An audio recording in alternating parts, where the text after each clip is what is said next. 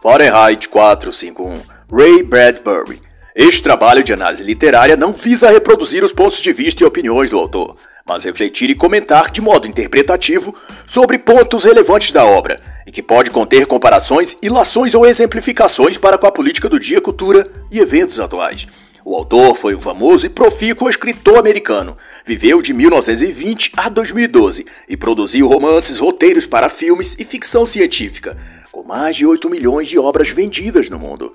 Ao lado de Admirável Mundo Novo, de Huxley, e 1984, de Orwell, esta obra é tida como um marco profético sobre um tempo distópico no futuro, em que as liberdades, pensamentos e comportamento das pessoas são controlados, censurados e forçados a encaixar-se em algum tipo de padrão politicamente correto, estabelecido por governos, instituições ou como se vê ocorrer em nossos dias, pelo Judiciário, no caso do Brasil, pela mais alta Suprema Corte do país, o STF, que só para citar exemplos, ordenou ao YouTube em agosto de 2021 que desmonetizasse e retesse o pagamento ou repasse financeiro a pessoas e produtores de conteúdo ou canais que tenham opiniões que os ministros discordam, ou seja, as ideias são censuradas. E esta obra trata exatamente disso de um tempo em que o sistema institucional proibiria as ideias das quais discorda.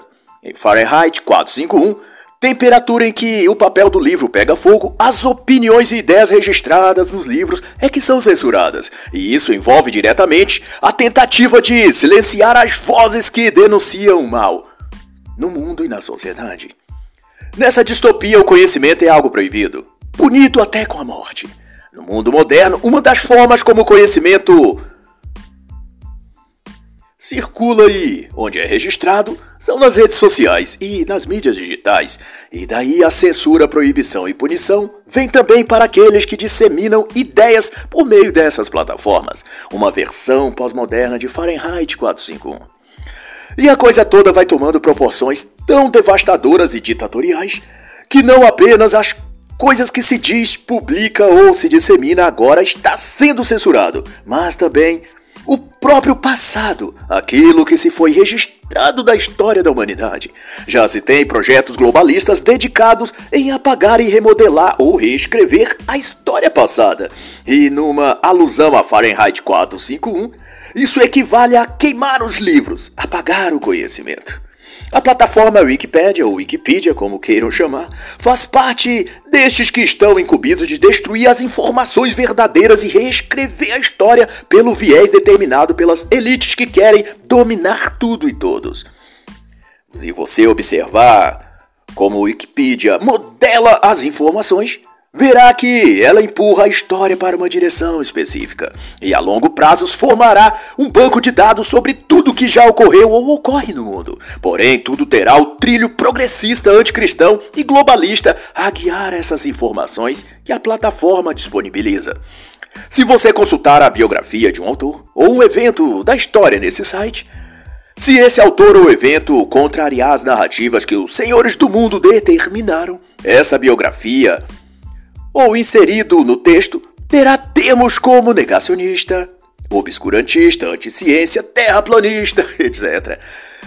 E se se tratar de alguém do Brasil, além desses termos, poderá ter também a expressão bolsonarista, como numa consulta que eu mesmo constatei no caso do doutor em climatologia Ricardo Felício, em que desprezou-se o seu elevado gabarito e currículo irretocável, apenas porque o professor Felício contesta as hipóteses de mudanças climáticas. O mesmo para o professor Molion, o jornalista Alan dos Santos, líderes religiosos como Marco Feliciano, Silas Malafaia, deputados, senadores, juristas, escritores, todos os que destoam do discurso oficial são descritos de modo ideológico ou pejorativo, assim como também as histórias dos antepassados, como a dos hebreus, a formação do cristianismo, a ascensão do islamismo, que é reescrita de um ponto a que eles se tornem vítimas, ou dos cristãos ou do patriarcado ocidental.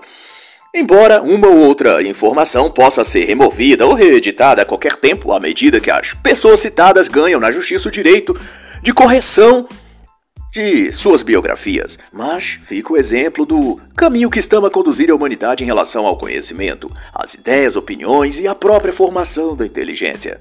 E adentrando a leitura, a obra inicia descrevendo uma das cenas, corriqueiras para o bombeiro Montag, de queimar os livros e, como dito, destruir o conhecimento.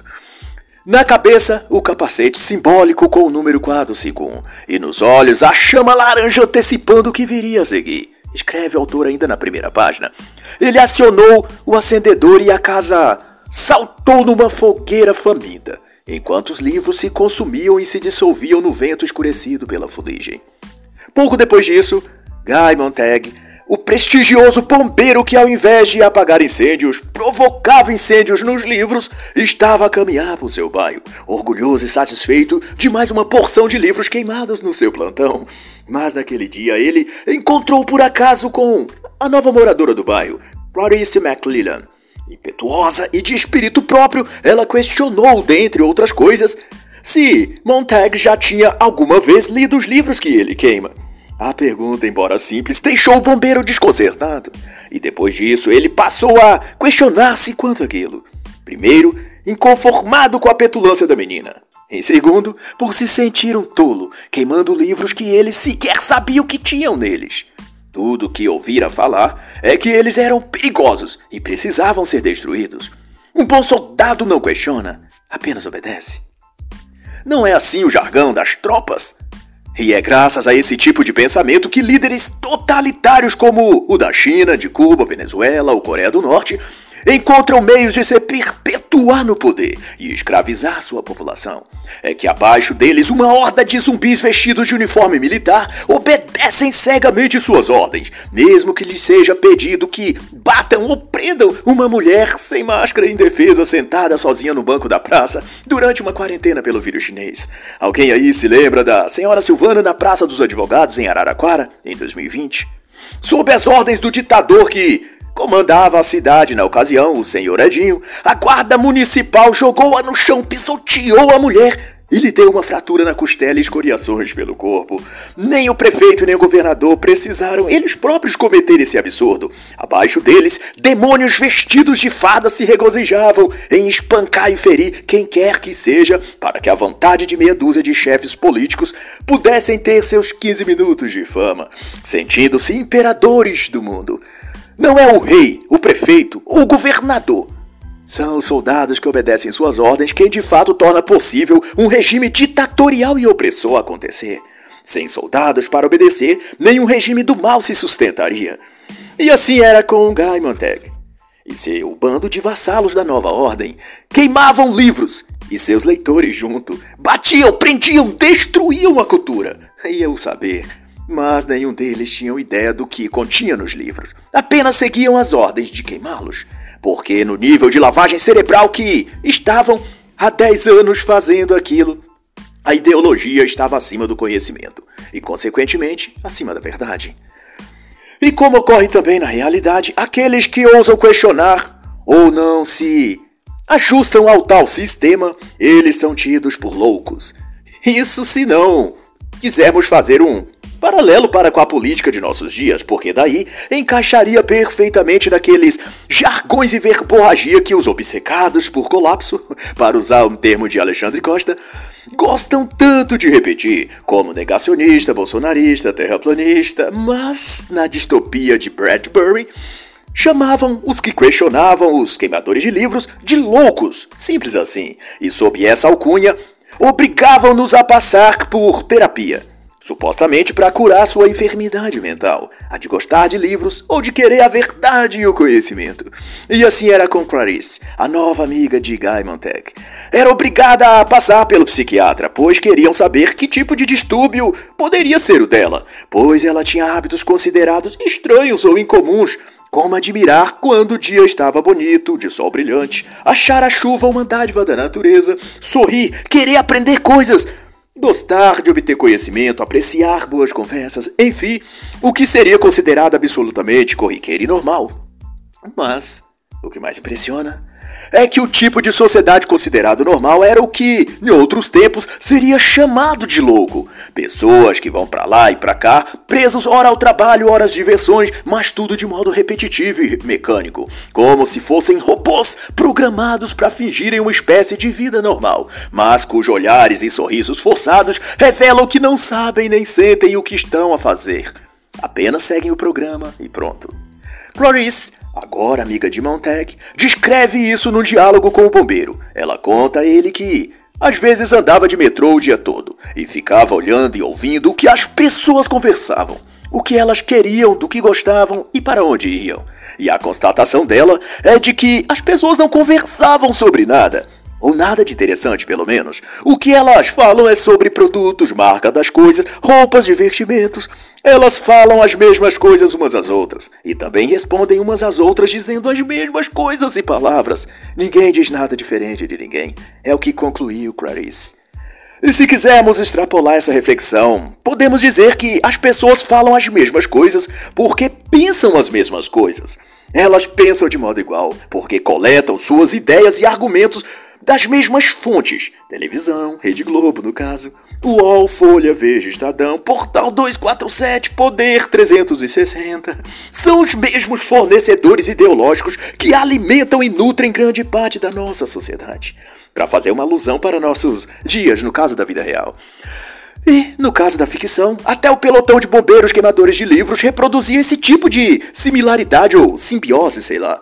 Na descrição de Bradbury, eram todos de rosto bronzeado, olhos febris, olhares frios e firmes, negros e eternamente ardentes, cabeleiras alcatroadas, sobrancelhas fuliginosas e bochechas manchadas de cinza.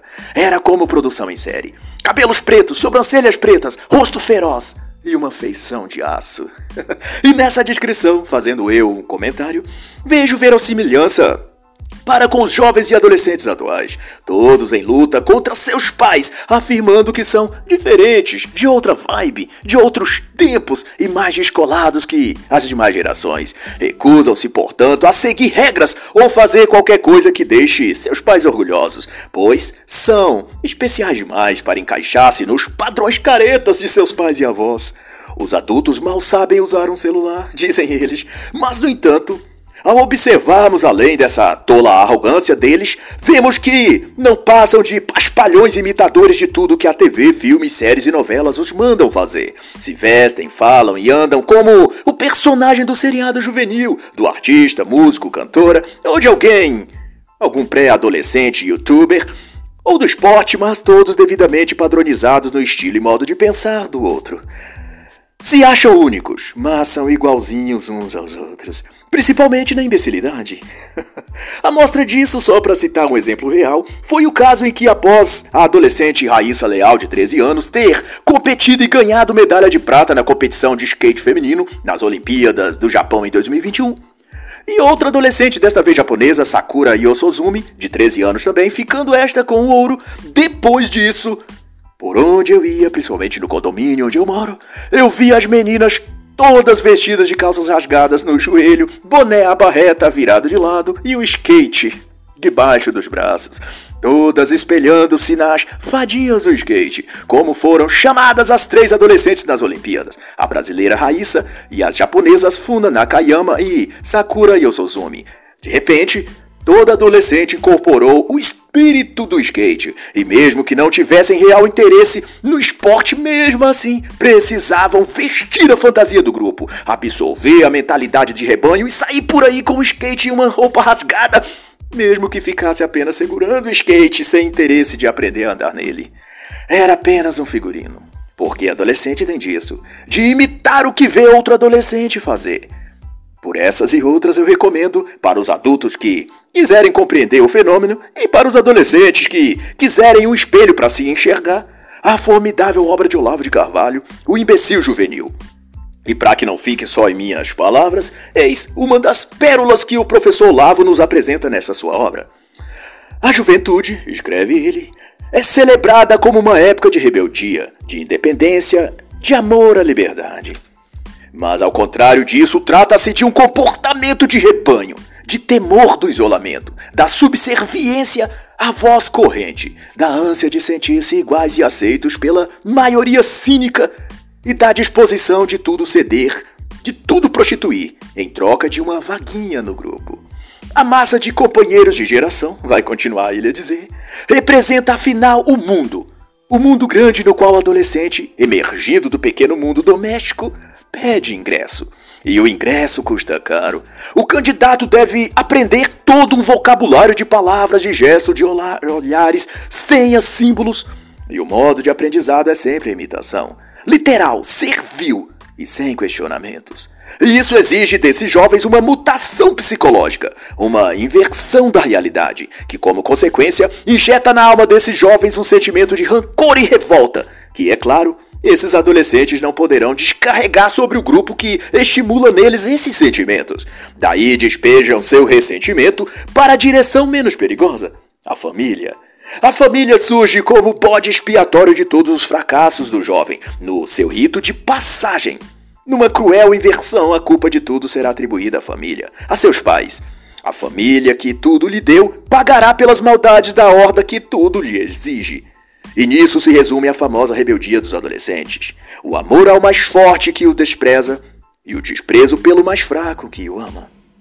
Mas, de volta ao enredo de Fahrenheit 451, os bombeiros, liderados por Guy Mantec, atendiam mais uma ocorrência. Uma denúncia anônima dava conta de que numa certa humilde casa, de três andares e mais de cem anos de existência, uma senhora já de idade escondia no sótão da casa uma boa quantidade de livros.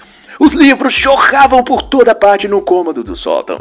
Um deles caiu aberto diante de Montec, numa página onde se lia escrito: O tempo adormeceu ao sol da tarde.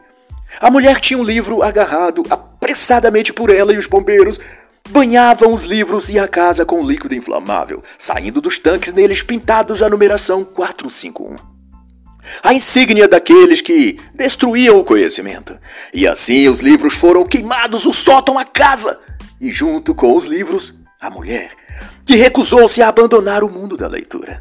E naquela noite mais tarde, essa cena visitaria Montega em forma de pesadelos noturnos. E quando assustada acordasse no meio da madrugada, tudo o que tinha nos pensamentos era o assombro de saber que queimaram uma velha junto com os livros dela.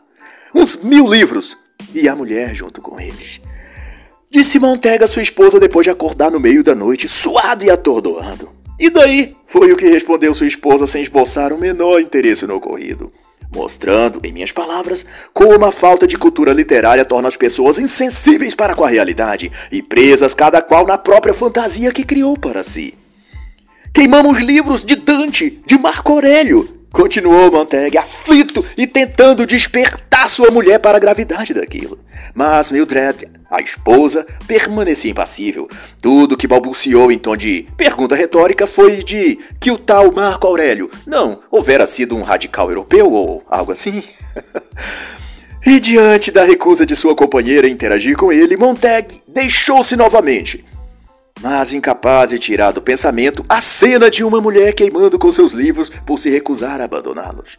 O que há nos livros para que alguém seja levado a queimar junto com eles ao invés de abandoná-los? Era a pergunta que rondava a mente de Montag, o destruidor de livros. E durante o dia, o bombeiro Montag ainda tentaria despertar Mildred, ou Millie, como ele a chamava, mas tudo em vão. De fato, ela estava afundada na toca do coelho e vivendo no mundo de fantasias como Alice no País das Maravilhas.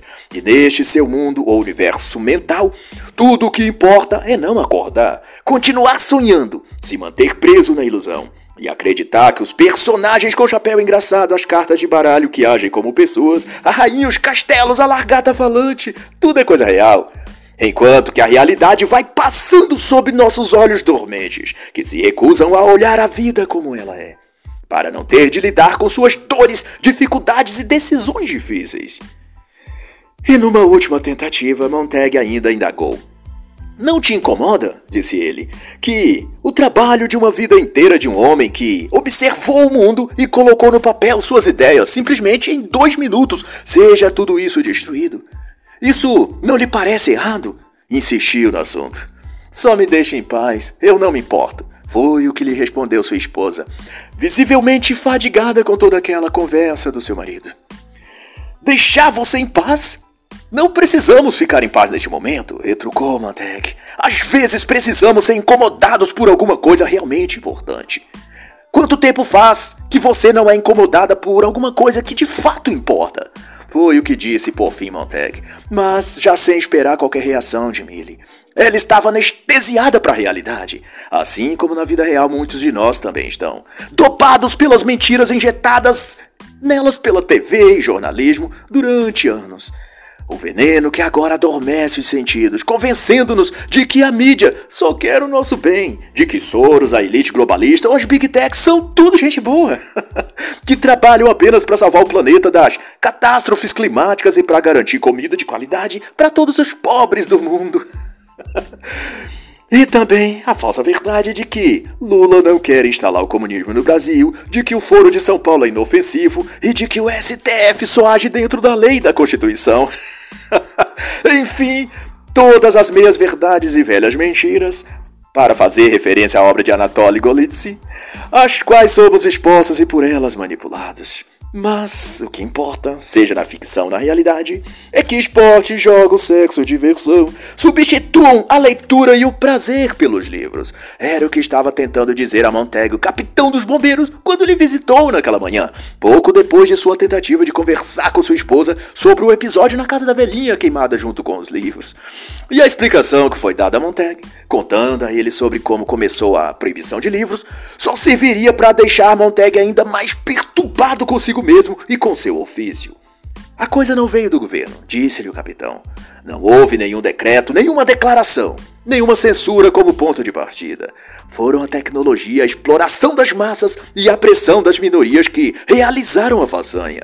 E a explicação continua dizendo que, depois disso, ser um homem lido, ou seja, inteligente, tornou-se um perigo e um risco para a sociedade, pois todos deviam agora ser iguais. No mundo sem livros, todos deveriam nivelar-se na mesma mentalidade de seus semelhantes, a fim de que não houvesse disputa ou quem fosse melhor que o outro. A sociedade viveria feliz e em paz. O livro é uma arma, finalizou a conversa o capitão. Descarregue a arma. Queime-o. Concluiu ele, com um olhar condescendente ao mesmo tempo firme. Um pouco mais adiante, o capitão dos bombeiros também diria, desta vez a Montag e a sua esposa Millie, que o que as pessoas mais desejam é ser feliz. Durante toda a vida as escutamos dizer que o que mais desejam é serem felizes. E o que pode lhes dar essa felicidade? Você sabe, Montag? Não são os livros, mas o prazer e o divertimento. É isso que deixa as pessoas felizes. E por isso tiramos delas os livros e no lugar lhes damos entretenimento e lazer. O prazer que tanto necessitam para serem pessoas felizes. Para o inferno com os livros. Esse era o lema. E que venham em seu lugar os clubes, as festas, o sexo. Nada de filosofia ou que faça refletir. Tudo isso só traz melancolia e faz as pessoas comparar as coisas, pensar nisso, pensar naquilo e viverem preocupadas. O melhor para todos é as pessoas se entupirem de fatos e não de ideias. Fatos são informações concretas, mas que ao enfim não mudam as coisas. O que muda é a reflexão que se faz acerca dos fatos. Mas se a mente estiver empanzinada demais de informações técnicas sobre coisas práticas ao invés de filosofia, elas não terão outras coisas para pensar. E ainda terão a sensação de que são brilhantes ou inteligentes, quando na verdade estão no terreno movediço. Andaram sem sair do lugar. Mais tarde, depois que o capitão foi embora, Montag disse a Millie: Eu deveria começar a ler livros. Eles mandariam você para a prisão, foi o que Millie respondeu. E acrescentou, tentando tirar o marido da realidade e trazê-lo para a ilusão em que ela própria vivia submersa. Você ouviu o que o capitão disse?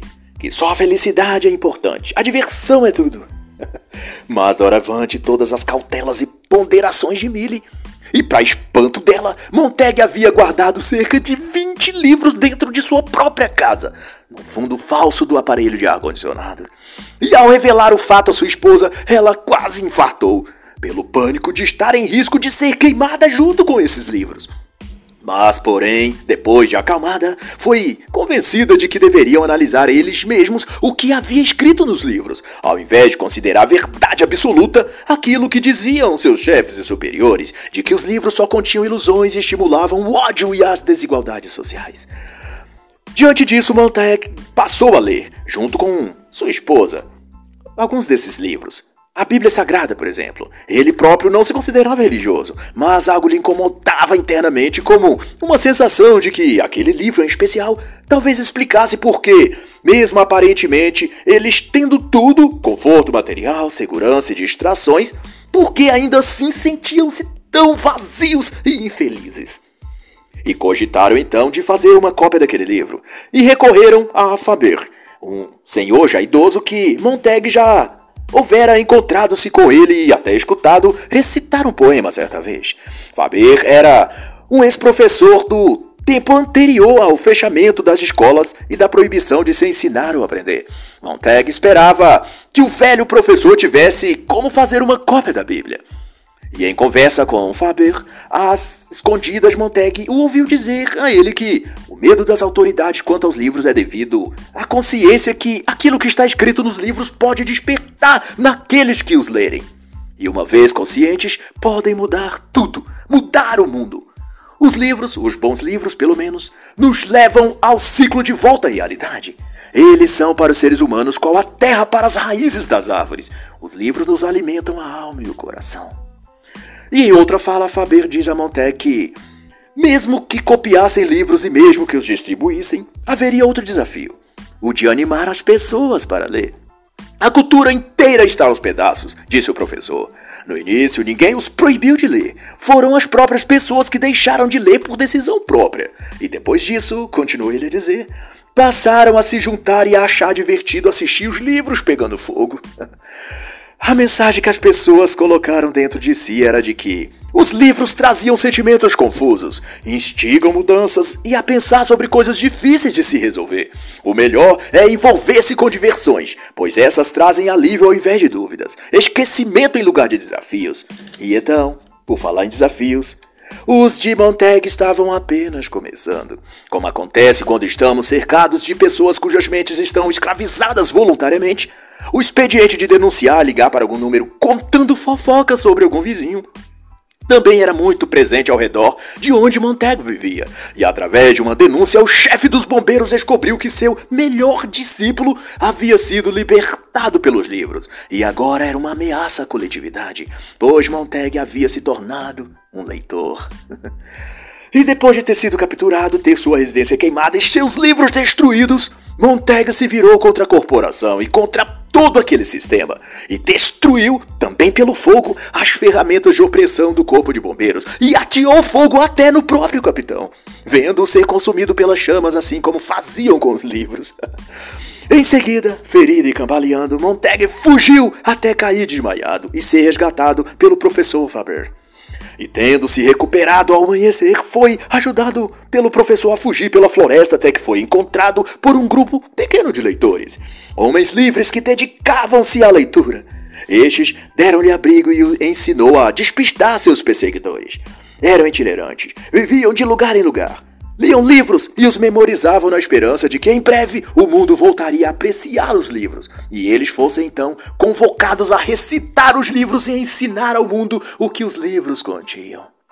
E assim, aqueles nômades literários se guiram em rumo a algum novo lugar. E Montag foi com eles.